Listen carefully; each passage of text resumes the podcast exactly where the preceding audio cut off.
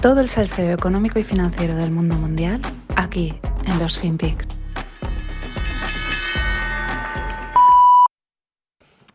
I, I think we are not paying sufficient attention to the law of unintended consequences.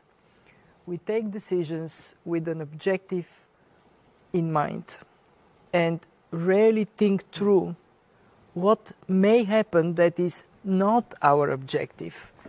Uh, and then uh, we wrestle uh, with, the, with the impact of it. Um, take any, any, any decision that is a massive decision, like the decision that we need to spend to support the economy. At that time, we did recognize that may lead to too much money in circulation, too few goods, but didn't really quite think through the consequence in a way that upfront would have informed better uh, what, what we do. And I subscribe entirely what, to what uh, uh, Christine said about uh, climate shocks. We are already out of time. And the uh, fact that whenever something hits us, we forget about this other crisis is inc- incredibly troubling. The fact that we are, I'm sorry I'm going on here, but I'll finish in a second. we act sometimes like eight years old playing soccer. Here is the ball, we are all at the ball, and we don't cover the rest of the field. Hola, no financieros, ¿qué tal? Pues esta que, este que oís y esta que oís es el espectacular discurso que se marca la directora del Fondo Monetario Internacional, Cristalina Georgieva. Es espectacular, es una entrevista, no sé si es una televisión o qué, pero es una entrevista a tres y comparte mesa con Christine Lagarde que y también está ahí nuestro amigo G. Pau, Jerome Powell. Bueno, Cristalina hace honor a su nombre y el mensaje es cristalino, a la vez que aterrador, como siempre, lo que dice esta gente. Lo puedo dividir en tres partes, el mensaje, ahora las comentaré, pero lo puedo también resumir en una sola frase, que sería algo así como, hola, soy la directora del Fondo Monetario Internacional y un mono podría ocupar mi puesto y no notaríais la diferencia. Eso es, eso es lo que viene a decir Cristalina. Pero vamos con las tres partes. La primera, empieza confirmado, confirmando que tomaron decisiones pensando en el corto plazo y sin valorar las consecuencias. Que, que son lo que se está dando, ¿no? Lo que está dando en lo, en lo que no pensaron que podía pasar.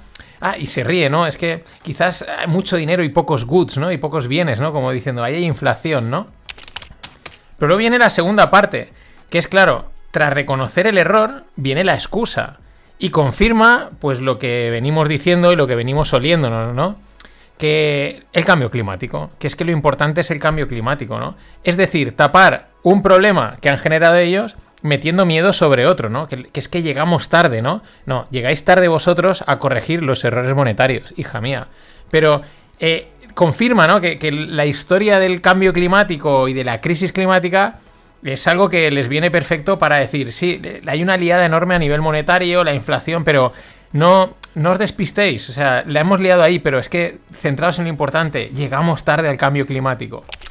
Y finalmente, pues reconoce que funcionan como niños de 8 años jugando al fútbol, que van donde va el balón, ¿no? Que van un poco siguiendo la tendencia. La gente ahora que pide, ahora que toca, lo hacemos esto. No sabemos ni esto ni cómo va a funcionar, ni, ni por dónde va a salir. Y, y ahí están.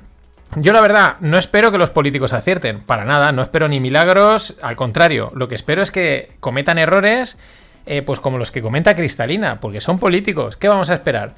Lo que es que lo que repatea es que el error sea tan evidente que no pueden ni disimularlo, y encima se atrevan a reconocerlo de manera tan abierta y pública. O sea, es como riéndote en tu cara, oye, por lo menos cuéntame otro rollo, eh, tira balones fuera, pero no vayas a la cara a decir, sí, nos hemos equivocado, no tenemos ni idea, somos peor que un mono dirigiendo la economía.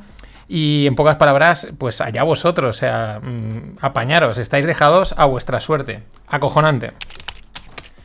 Y bueno, pues jugando a la economía como un niño de 8 años, pues ¿qué pasa? Que tenemos las hipotecas a 10 años en Alemania que han pasado en 3 meses del 0,8% de interés al 2,5%. Esto es una subida espectacular, hablando en, en, términos de tipos de interés. O sea, es multiplicar por 3 prácticamente. Es una barbaridad.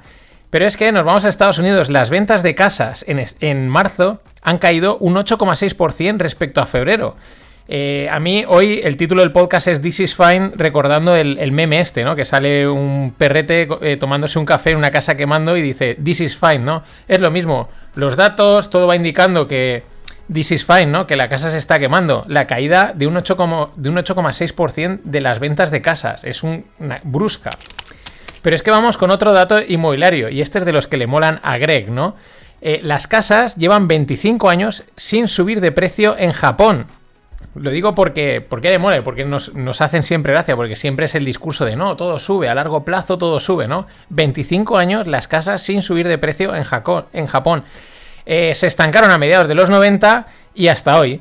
Y por lo de siempre, mm, las barbas del vecino, amigos. Va, esto va de eso, de las barbas. Seguimos con más datos macro. Seguimos en, volvemos a Alemania. Los precios industriales, en este caso lo que podemos decir como la inflación industrial, ¿no? que es la inflación que sufren los productores, pues se plantan en un 30%. Vamos a ponerlo en perspectiva. La última cifra más alta, más cercana, fue un 15% en 1975. Y la anterior más alta, según el gráfico que os pongo en la newsletter, es un 20% en 1950. Nos hemos plantado en un 30%, bueno, se han plantado en Alemania, aquí ya no quiero ni pensarlo. This is fine. Claro, así la firma de commodities Archer Daniels, esta, como todas otras, la Trafigura y ahora no me viene el nombre de la otra muy grande que ahora eh, la un español también, no importa. Archer Daniels ha presentado sus mejores resultados trimestrales en su historia. 1,05 billions de ingresos en un trimestre. Claro, es que están... Mm, está perfecto. Pero con todo este lío de materias primas disparadas, eh, los costes de la producción industrial también disparados, claro, sale el CEO de la química alemana PAS, un tal Michael Heinz, y reconoce que la energía barata rusa ha sido la base de la competitividad alemana. Hombre, eh, amigo, eh, lo sabíais, o le diría a los alemanes, lo sabíais y os la habéis cargado a golpe, porque sí, Aquí no le puedes echar las culpas a Putin. Le habéis puesto en bandeja el jaque mate que os está y nos está haciendo a todos.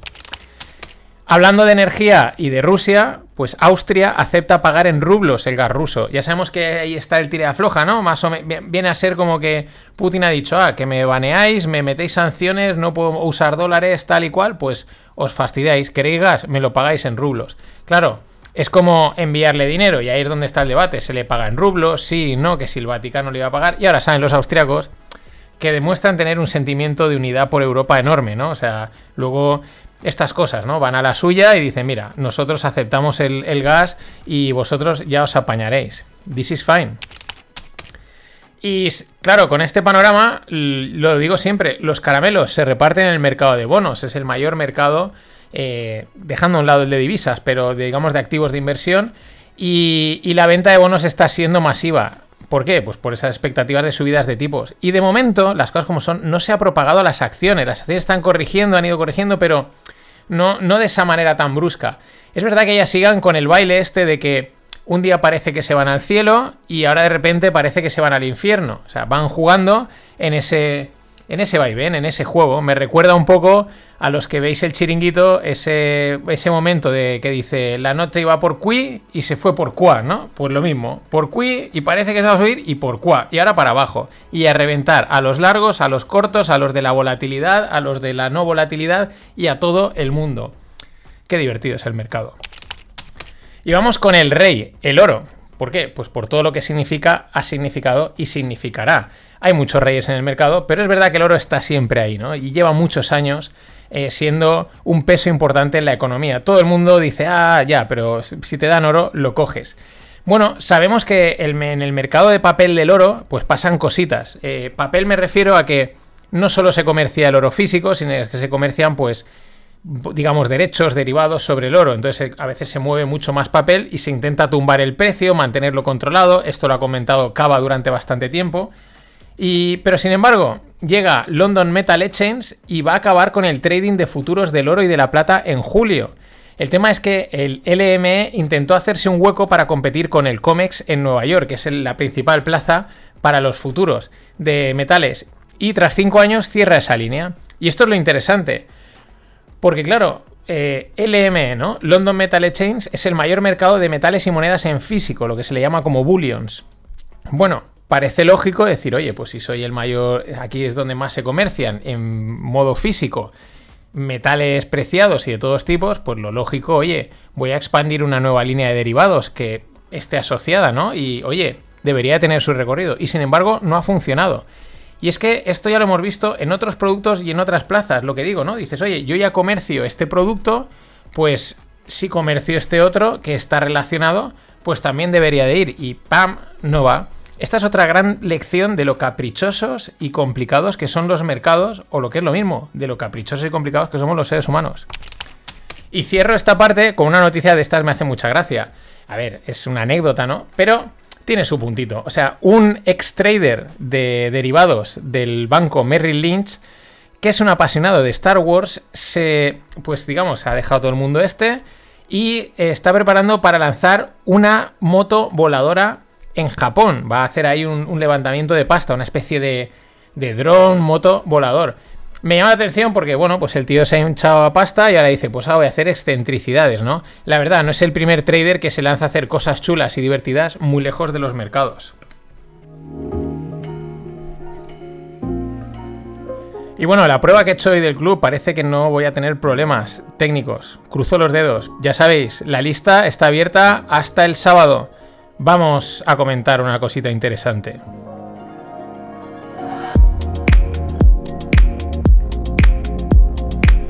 Bueno, voy a poneros primero eh, un extracto, un vídeo, y os pongo en situación. Son dos chicas jóvenes, americanas, que están de fiesta. Están un poquito ebrias, tampoco mucho, pero un pelín ebrias están. Y entonces les preguntan si que prefieren 100 dólares en cash, en dinerito, o un Bitcoin. Vamos a irlo porque Aquí hay muchos takes que se dicen, ¿no? Hay muchos hay insights, hay muchas ideas muy importantes. Okay, $100 cash or a Bitcoin. 23. Okay, what would you rather take? $100 cash or a Bitcoin? I gotta say $100 cash. $100 cash every single time. Why? Why? Why? Bitcoin is a little fake to me, not gonna lie. I first of all don't know what Bitcoin is. Second of all, it seems like a scam. Like but it's, I, it's at forty thousand no, dollars. straight I don't give a But sh- A hundred Hey, dollars cash forty in my thousand hand. dollars? What is that? Dollars. What are we getting? We're getting straight dollars.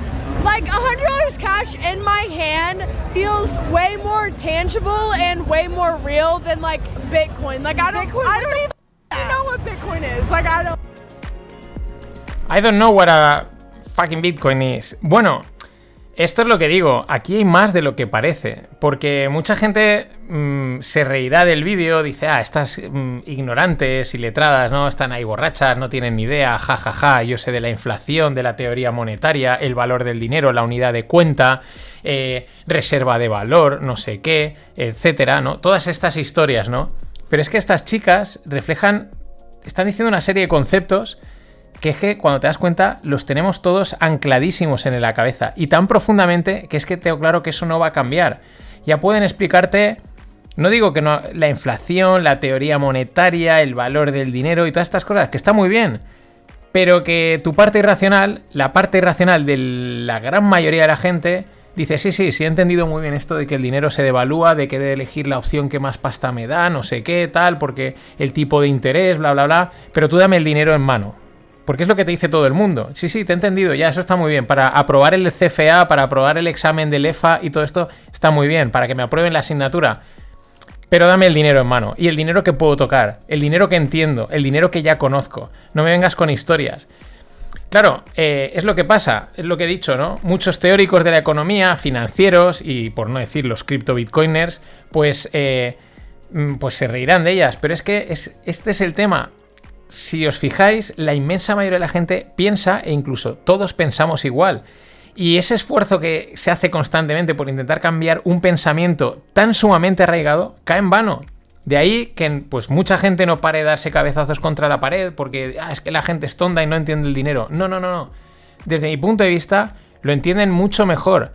Es algo irracional. No necesitan darle tantas vueltas. Es una cosa que trabajan, cogen ese dinero y se lo gastan para vivir y para disfrutar. Y no le dan más vueltas, porque probablemente no las tenga. Tiene un concepto, cuando profundizas y ves estas cosas, dices que hay, hay un punto intocable, hay un punto, ya digo, casi límbico. Claro, Por esa razón, la famosa cultura financiera es un fracaso, porque se queda en la razón, explican los conceptos desde la lógica y no conectan con los cerebros de la masa.